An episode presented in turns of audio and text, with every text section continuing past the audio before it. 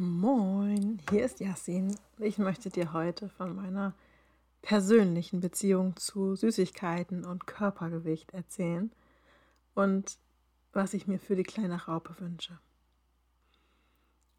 In meiner Kindheit war das Thema Süßigkeiten schon immer sehr schwierig. Ganz einfach, weil meine Eltern und also auch schon meine Großeltern übergewichtig gewesen sind und das ein großes Thema war. Und meine Eltern die besten Absichten hatten, uns Kinder davor zu bewahren, weil sie wussten aus eigener Erfahrung, was das bedeutet, nie die passende Kleidung zu finden und sich schlecht zu fühlen für seinen Körper, weil sie auch wussten, was das für medizinische Folgen haben kann, dass die Gesundheit langfristig darunter leiden kann. Und deswegen haben sie in allerbester Absicht versucht dafür zu sorgen, dass wir Kinder eben nicht in ihre Fußstapfen treten und nicht übergewichtig werden. Und so gab es eben Süßigkeiten und Kuchen und Eis und Limonade und so weiter nur zu besonderen Anlässen. Das war etwas, das gab es zum Geburtstag oder an, an Festen oder wenn mal Besuch da war, gab es mal Kekse. Aber es war kein Teil unseres Alltags. Ich habe schon früh gelernt, was gesunde Ernährung ist, was, dass ich viel Gemüse essen soll und ähm, am besten viel trinken beim Essen, damit der Magen schneller gefüllt ist. So solche Tricks. Ich habe schon im Grundschulalter angefangen, mich regelmäßig zu wiegen, um zu gucken, dass ich bloß nicht zunehme. Was rückblickend absurd ist, weil ich in dem Alter Leistungssport betrieben habe und garantiert nicht so viel gegessen habe. Ich kann mich erinnern, dass ich ungefähr mit zwölf oder dreizehn angefangen habe, die erste Diät zu machen. Und hatte, ich hatte also schon ganz früh ein sehr schlechtes Verhältnis zum Thema Essen, zum eigenen Körper. Es war ein sehr präsentes Thema. Ich habe mich in meinem Körper nie wohlgefühlt, hatte immer das Gefühl, zu viel zu sein, zu dick zu sein. Und gleichzeitig konnte ich das Essen gar nicht richtig genießen, denn ich wusste ja, ich soll nicht so viel davon essen. Das ist nicht gesund für mich. Und so begann ich heimlich zu essen habe das Ganze vor meinen Eltern versteckt, habe mir schon im Grundschulalter, ich glaube fast jeden Tag von meinem Taschengeld auf dem Nachhauseweg von der Schule einen Schokoriegel gekauft. Jeden Tag bin ich zum Kiosk gegangen und habe mir einen Schokoriegel gekauft. Habe den dann schnell gegessen vor Mittagessen und hatte natürlich entsprechend dann keinen Hunger mehr auf das vernünftige Essen, das meine Mutter gekocht hatte. Und als ich dann erwachsen wurde und mein Studium anfing, hatte ich so ein bisschen insgeheim die Hoffnung, dass ich im Studium, also ich meine Ernährungswissenschaften, da denkt man ja, das, da gibt es krasses Hintergrundwissen und das gibt es auch. Und ich hatte insgeheim, das habe ich glaube ich noch niemandem erzählt, diese Hoffnung, dass ich so diesen geheimen Weg finde, wie ich endlich abnehmen kann wie ich endlich, ja, also ein Trick, einen geheimen Trick, den sonst keiner kennt, wie ich endlich Frieden mit meinem Körper finden kann, wie ich endlich nicht mehr so viel Schokolade essen möchte. Und diesen Trick habe ich leider nicht gefunden. Denn was ich gelernt habe, was eben das Wissenschaftliche ist, was du wahrscheinlich auch schon weißt, wenn du abnehmen möchtest, musst du einfach weniger Energie zu dir nehmen, als du verbrauchst. Fertig. Und klar, dann kannst du noch gucken, dass du abends keine Kohlenhydrate isst oder irgendwelche anderen neuen Trends mitmachen. Aber im Prinzip ändert sich an den Grundlagen ja nichts. Dein Körper muss in ein Energiedefizit kommen. Es ging im Studium nicht darum, wie man das dann wirklich macht. Es ging nicht darum, was der Kopf dabei macht. Und so habe ich ganz logisch reagiert und im Studium irgendwann den Zucker aus meinem Leben gestrichen. Ich habe die ersten Semester über akkurat, perfekt, gesund gegessen. Habe mich schlecht gefühlt, wenn ich dann doch mal ein Stück Kuchen gegessen habe. Konnte das auf gar keinen Fall genießen. Zu diesem Zeitpunkt war ich übergewichtig und habe aber eben in den ersten Semestern großzügig Gewicht abgenommen. Bin immer zum Sport gegangen, habe sehr vernünftig gegessen, hatte aber auch herzlich wenig Lebensfreude. Das Essen hat mir geschmeckt, das gesunde Essen, aber mir hat was gefehlt. Mir hat dieses Genießen gefehlt, denn ich hatte den Genuss im Prinzip gestrichen. Und das ist etwas, was ich für meine kleine Tochter auf gar keinen Fall möchte. Die kleine Raupe soll das Essen immer genießen können, denn Essen ist ein, so ein großer Teil des Lebens und Essen ist so wichtig in unserer Gesellschaft. Wenn du mal drüber nachdenkst, im Prinzip ist jeder Geburtstag, jedes Fest, jedes Familientreffen, jedes Treffen mit Freunden irgendwie verknüpft mit Essen. Wenn ich mich mit einer Freundin treffe, ja dann auf einen Kaffee im Café. Ähm, wenn ich, wenn wir uns verabreden mit einer anderen Familie, gehen wir zusammen brunchen. Also alles dreht sich ums Essen. Wenn ich meinen Eltern sage, wir kommen zum Wochenende nach Hause, dann ist gleich, okay, zu welchen Mahlzeiten seid ihr hier? Was müssen wir einkaufen? Was esst ihr mit uns? Braucht die kleine Raupe noch was?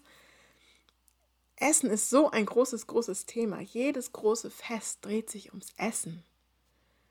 Ich weiß nicht, wie das bei dir ist, aber wenn wir Weihnachten feiern, dann wird schon im November geplant, wer wann welche Mahlzeit wo ist und wer was mitbringt.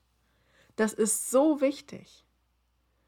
Und ich möchte, dass die kleine Raupe immer ein Teil davon sein kann und das immer genießen kann. Und das nicht nur an diesen großen Festen, sondern eben auch im Alltag. Denn wir essen schließlich jeden Tag. Wir essen jeden Tag mindestens dreimal und meistens sogar mehr. Und ich möchte, dass die kleine Raupe nicht nur das vernünftige, gesunde Essen genießen kann. Ich möchte, dass sie auch die Schokolade genießen kann, dass sie den Kuchen genießen kann, dass sie völlig ohne schlechtes Gewissen sich einen Eisbecher kaufen kann im Sommer so ein schöner Erdbeereisbecher. Das soll sie wirklich genießen können. Und nicht aus Vernunft lieber das Wassereis nehmen, weil das hat ja weniger Kalorien. Das ist doch scheiße. Und ich selbst habe zum Glück den Weg dahin gefunden. Ich habe für mich durch meine Arbeit mit den Eltern, mit den Familien konnte ich sozusagen mir selbst auch helfen, weil ich gemerkt habe, ich erzähle den Eltern die ganze Zeit, wie gut ihre Kinder auf ihren Körper hören können, dass sie ihren Kindern mehr vertrauen dürfen. Wenn sie den richtigen Rahmen gesteckt haben, dann dürfen die Kinder auf ihren Appetit hören.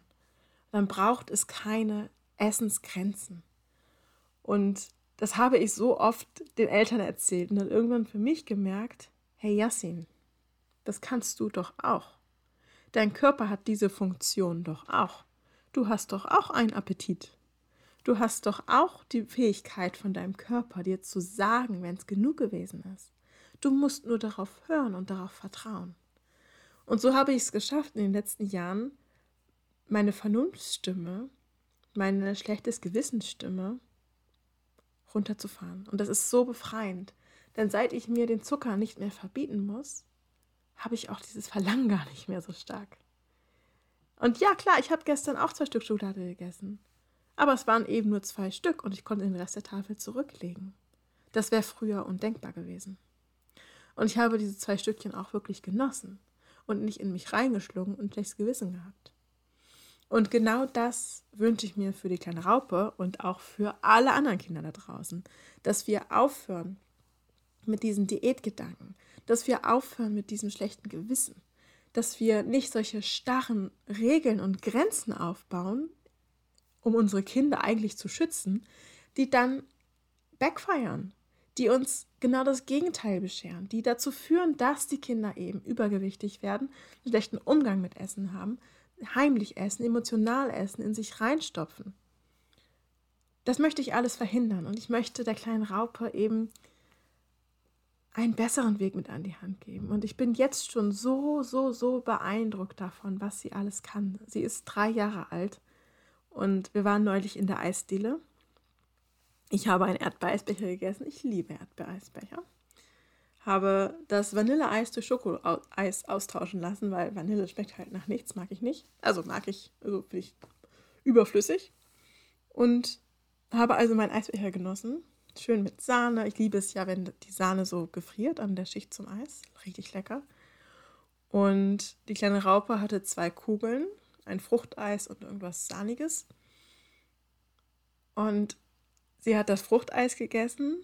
Ich glaube, es war auch Erdbeer. Und man hat richtig gemerkt, dass sie, als es aufgegessen war, das andere nicht so richtig geil fand. Und sie hat dann aufgehört, das zu essen. Und das ist etwas, das beeindruckt mich so sehr, dass sie aufhören kann, Eis zu essen, weil sie halt gerade keinen Bock mehr hat, weil sie es nicht mehr fühlt. Weil wir vernünftigen Erwachsenen denken dann gleich, ja, aber das hast du ja bezahlt, oder das musst du ja bezahlen, das musst du jetzt auch essen. Das ist ja Verschwendung, wenn das jetzt nicht gegessen wird. Aber wäre es nicht eine viel größere Verschwendung, wenn sie das jetzt isst und dann deswegen dick wird? Also klar, sie wird jetzt nicht wegen diesem einen kleinen bisschen Eis dick, aber es ist doch viel besser, auf den Körper zu hören, der dir sagt, es reicht jetzt. Es ist, es ist so erstrebenswert. Ich bin so zutiefst beeindruckt davon, von dieser Fähigkeit. Und genau diese Fähigkeit fördere ich in ihr, damit sie das immer für sich behält, dass sie eben, wenn sie erwachsen ist, wenn sie in dem Alter ist, wo sie Entscheidungen komplett alleine treffen muss, dass sie dann weiterhin auf ihre Körperstimme hört, die ihr sagt, hey, ich brauche gerade gar kein Eis mehr. Ich will lieber spielen gehen. Oder joggen gehen oder was auch immer. Die ihr dann sagt, ja, der Keks ist lecker, aber die Kiwi, die da liegt, die sieht noch viel besser aus. Das möchte ich für sie. Und wenn du das auch für dein Kind möchtest, dann bist du hier genau richtig. Denn in den nächsten Folgen wird es genau darum gehen, welche Regeln wir am besten direkt über Bord werfen und was wir stattdessen tun können, um unser Kind zu unterstützen. Ich möchte, dass du dich sicher fühlst im ganzen Bereich Süßigkeiten, Zucker und so weiter. Denn vielleicht ist es jetzt gerade so, dass du einerseits weißt, ja, das ist ungesund, das tut meinem Kind nicht gut. Und gleichzeitig weißt, ja, aber wenn ich es komplett verbiete, dann ist das auch nicht richtig. Und deswegen schwankst du immer so hin und her und hast immer mal so ein Gefühl und weißt nicht, was jetzt, und reagierst halt irgendwie mal so, mal so. Und bist jedes Mal unsicher. Und ich möchte, dass du richtig einen krassen Stand hast, dass du weißt, was du tust, dass du dein Kind wirklich unterstützen kannst, dass du auch gegenüber Großeltern oder dem Kindergarten oder wem auch immer einen festen Stand hast. Dass du dich nicht verunsichern lässt, wenn die, deine beste Freundin jetzt anfängt mit zuckerfrei oder dir vom neuesten Süßstoff erzählt, der die Muffins jetzt gesund macht oder so. Ich möchte, dass du weißt, was du tust, damit du dein Kind bestmöglich vorbereiten kannst auf die Zeit, wo du eben nicht mehr daneben sitzt, wo du nicht mehr aufpassen kannst, wie viel Zucker in deinem Kind landet. Und falls du jetzt denkst, ja, aber ich möchte gar nicht warten auf diese ganzen Folgen, die noch kommen, dann empfehle ich dir meinen Online-Kurs Zucker. Darin hast du ganz komprimiert dieses Wissen, wie du das ganz konkret umsetzen kannst, wie du deinem Kind beibringen kannst, das Essen zu genießen und gleichzeitig es nicht zu übertreiben, wie auch du Frieden schließen kannst mit diesem Thema. Schau dazu gerne auf den Link, den ich dir unter die Folge packe. Und dann wünsche ich dir für den Rest des Tages guten Appetit.